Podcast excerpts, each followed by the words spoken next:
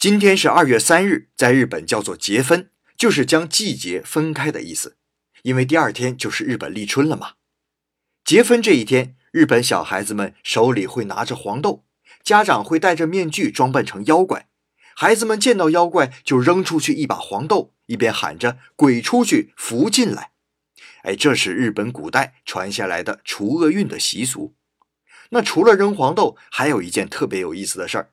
那就是吃惠方卷，惠方卷只有在结婚这天才能买到。说白了，就是卷的长长的紫菜包饭，里面卷上鸡蛋、黄瓜、鳗鱼等好多种食材，大的能有十五厘米左右长。然后所有人都面向新闻报出来的幸运方向，默默地把自己的惠方卷吃完。今年的幸运方向是北略偏西，感兴趣的就试一试吧。